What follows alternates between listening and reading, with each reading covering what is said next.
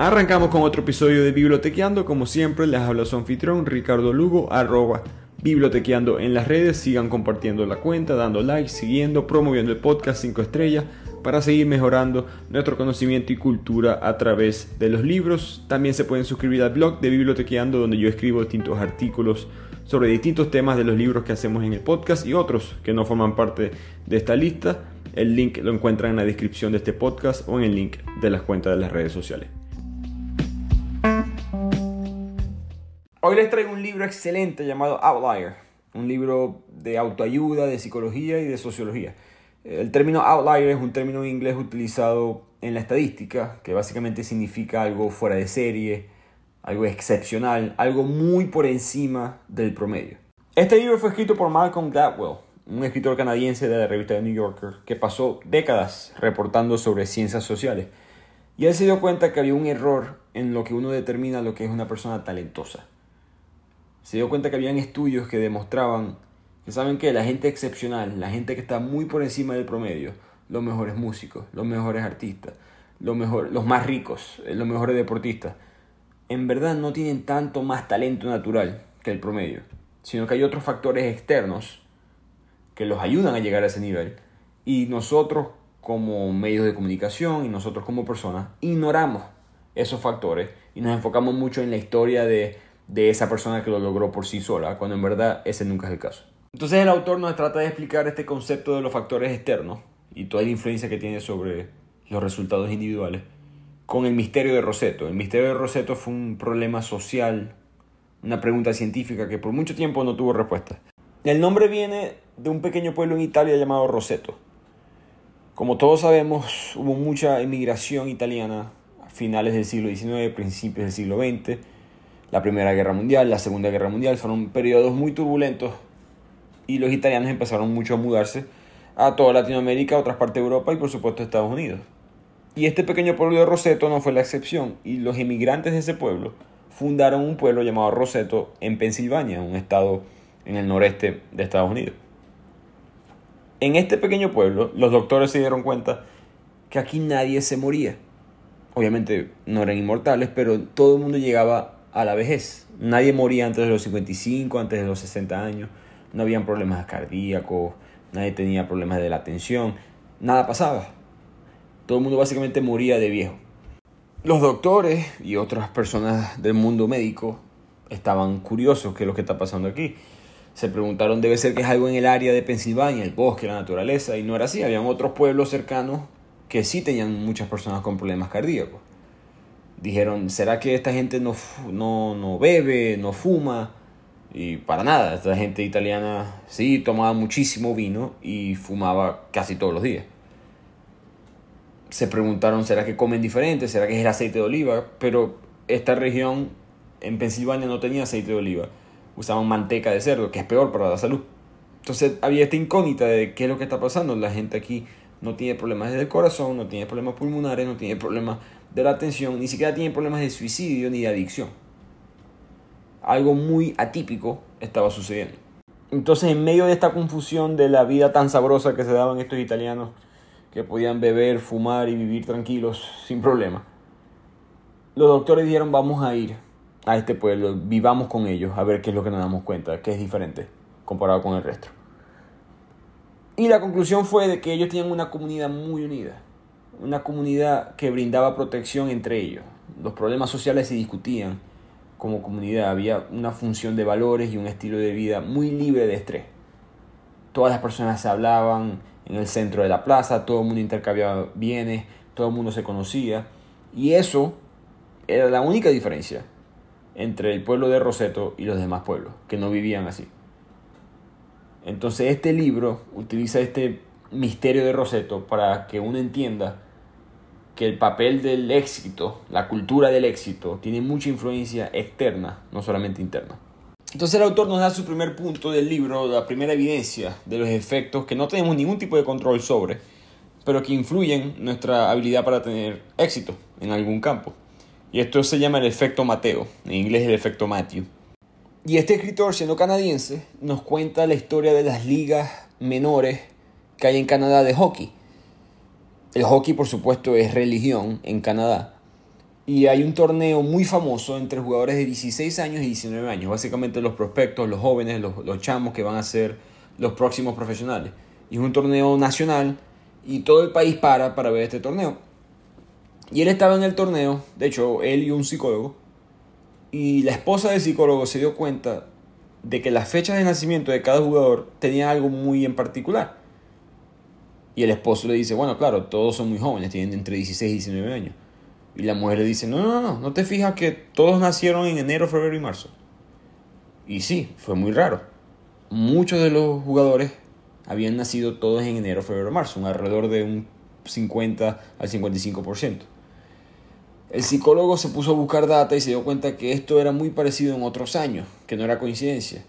Y después se metió en la NHL, que es el, la liga profesional de hockey en Estados Unidos, y vio que 40% de los jugadores habían nacido en estos tres meses. Solamente 10% habían nacido en octubre, noviembre o diciembre. Esto es extremadamente raro. Y se puso a averiguar qué es lo que estaba pasando.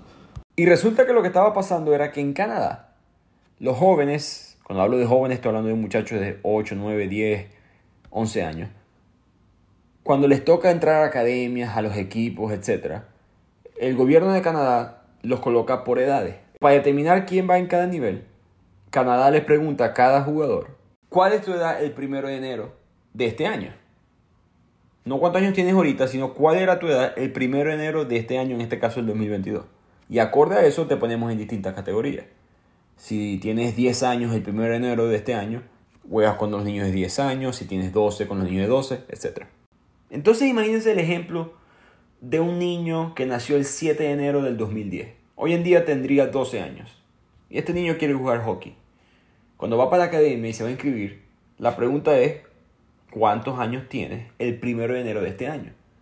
Y él va a colocar 11 años, porque todavía no cumplió los 12. Pero está muy cerca de cumplirlos. Biológicamente ya casi tiene 12. Entonces, ¿qué pasa? Que cuando los otros jugadores entran al mismo nivel que él, los que nacieron en noviembre, en diciembre, en septiembre, hay mucha diferencia biológica entre ambos. Porque ese niño que nació en enero va a estar más alto, más ágil, más fuerte, su tiempo de reacción va a ser mejor. Y se va a ver como mejor prospecto, como mejor jugador que los demás.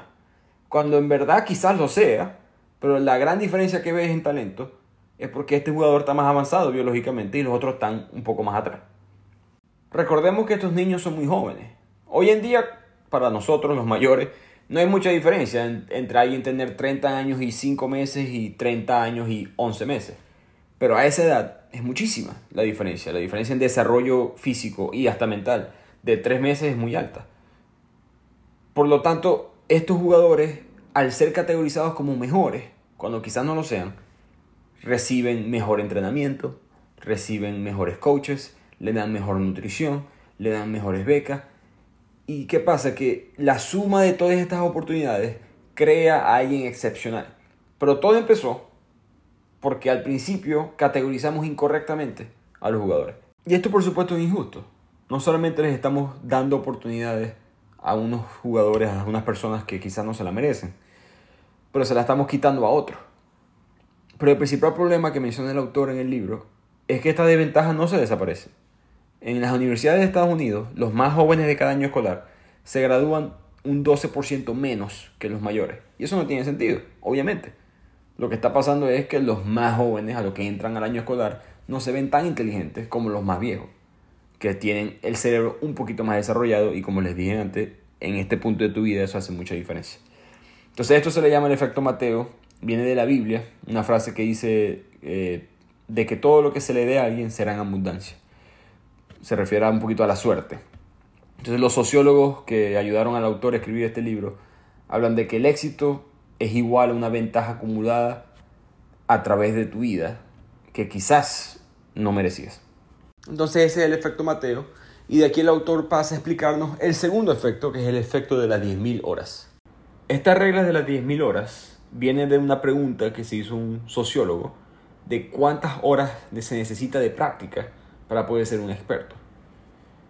Entonces investigando se dieron cuenta que la Academia de Música de Berlín hace unos años había diferenciado a cada uno de sus músicos, de sus violinistas, entre élite, buenos y lo que ellos llamaron modestos. Los élites eran parte de orquestas, viajaban por todo el mundo tocando violín, era gente muy respetada, tenían premios. Los buenos eran parte de la Academia de Berlín, eran parte de músicos locales, pero no llegaron al nivel de los élites. Y los modestos eran los que uno conoce, digamos, en la vida cotidiana, que eran clases de violín privado, etc. Investigaron a ver qué diferencias habían entre estos tres grupos y la única que consiguieron fue la cantidad de horas que practicaban. Los modestos habían practicado 4.000 horas en su vida, los buenos 8.000 horas y los élites 10.000 horas.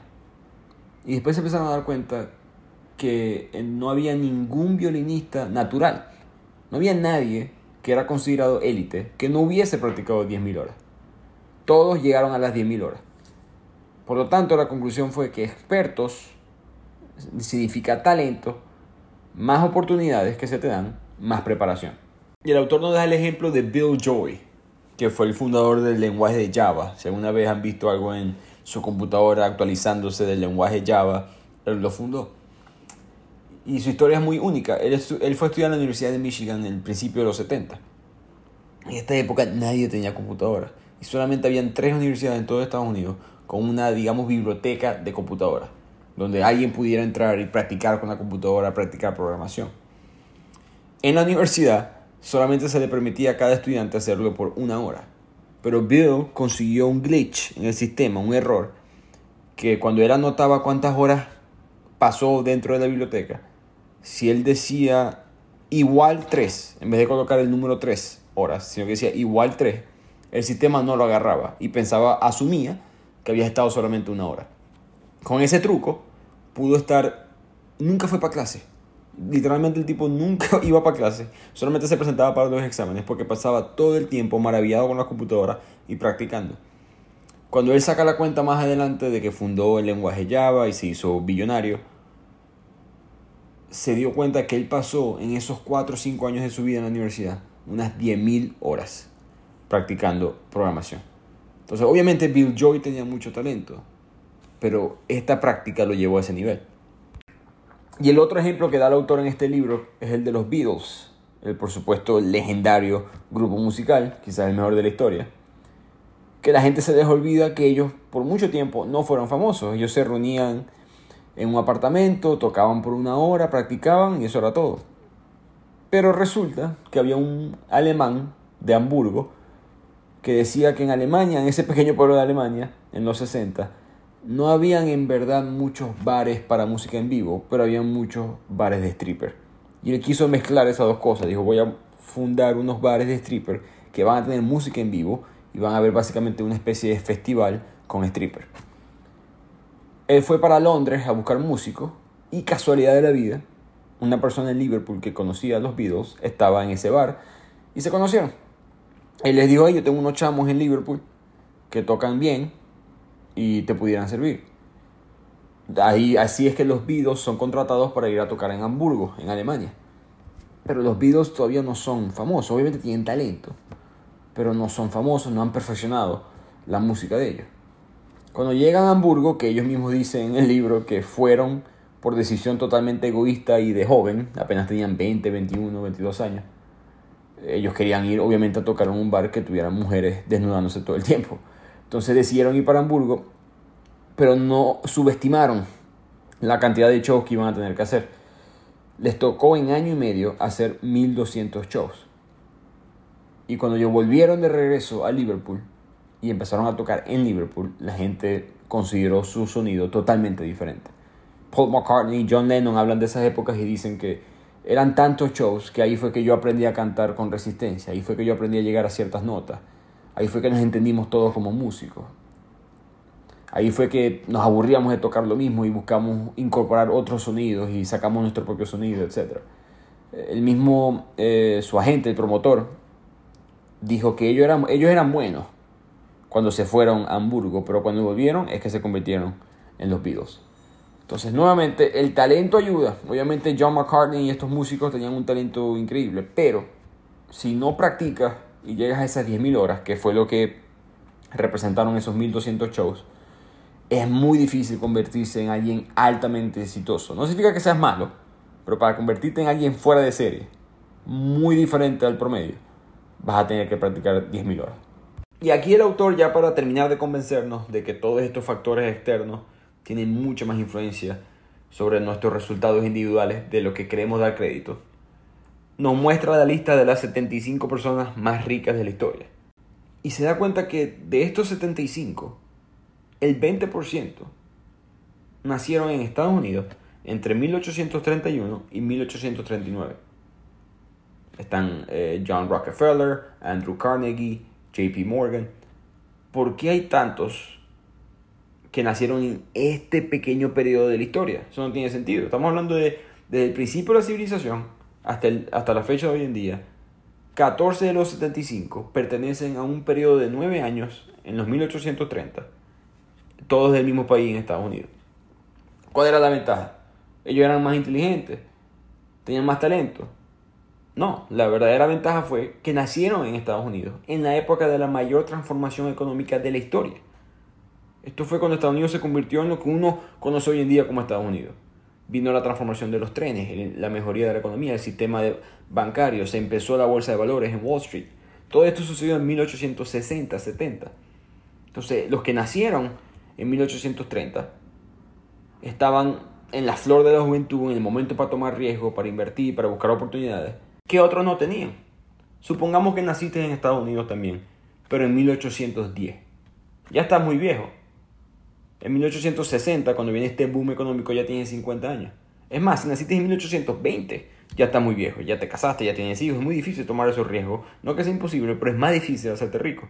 Y viceversa, si naciste en 1850, estás muy joven Puedes tener más talento que Rockefeller, más talento que JP Morgan, pero no vas a poder fundar esas empresas que ellos fundaron porque no estás en el momento apropiado de la historia para que sucedan. Y todo eso está fuera de tu control. Eso no es tu control. Tú pudiste haber estudiado lo más que pudiste, practicado las 10.000 horas, haz todo lo que quieras, pero si no estás en ese momento de la historia, no te vas a hacer tan rico como ellos. Otro ejemplo que él da es que hagamos lo mismo. No hagamos los ricos de la historia, hagamos los ricos de hoy en día todos se han hecho famosos, o ricos, perdón, a través de la tecnología. Este boom del Valley de Silicon, de Silicon Valley en San Francisco, empezó en los 70. Entonces el autor empieza a sacar la cuenta, que si ese boom fue en el 75, esta gente tuvo que haber nacido entre 1953 y 1956, porque eso los pondría a ellos en las universidades que ya tenían las bibliotecas de computación, ya sabían programar y combinaba con el ecosistema económico que se estaba formando en San Francisco que los permite hacerse ricos. Y fíjense, escuchen estos nombres y miren su fecha de nacimiento. Bill Gates, 28 de octubre de 1955. Paul Allen, el cofundador de Microsoft, 21 de enero de 1953. Steve Ballmer, el ejecutivo, presidente por mucho tiempo de Microsoft, 24 de marzo de 1956. Steve Jobs, por supuesto el fundador de Apple, 24 de febrero de 1955. Eric Schmidt, el CEO cofundador de Google. 27 de abril de 1955. Bill Joy, del que hablamos antes, el genio de Java. 8 de noviembre de 1954. No hay manera de llegar a ese nivel, por mucho que practiquemos, al menos que nos toque la suerte para estar en el momento adecuado. Y con eso llegamos al final del libro. Me pareció excelente. Eh, creo que te, a mí, mucha gente se pone preocupada o se pone triste cuando escucha este libro porque se da cuenta de que hay muchas cosas fuera de tu control, por eso pienso yo que es algo que debería de relajarte. Solamente enfócate por practicar, enfócate por, por ver en qué eres talentoso y hacerlo lo más posible. Y ya lo demás está fuera de tu control. Si te haces rico, si te conviertes en el mejor, en el peor, van a ser otros factores. Una de las recomendaciones que da el autor es que deberíamos de dividir los años escolares diferente a como lo hacemos hoy en día. No debería ser por año, debería ser por trimestre eh, por grupos de meses para poder asegurarnos que el talento está más agrupado, más cercano. Porque entonces los niños, que son los más jóvenes de cada año escolar, van a tener una desventaja comparado con los demás. Así que espero que les haya gustado este libro. Repito, Outliers, en español lo llaman fuera de serie, de Malcolm Gladwell. Y espero verlos la próxima semana en otro episodio de Bibliotequeando.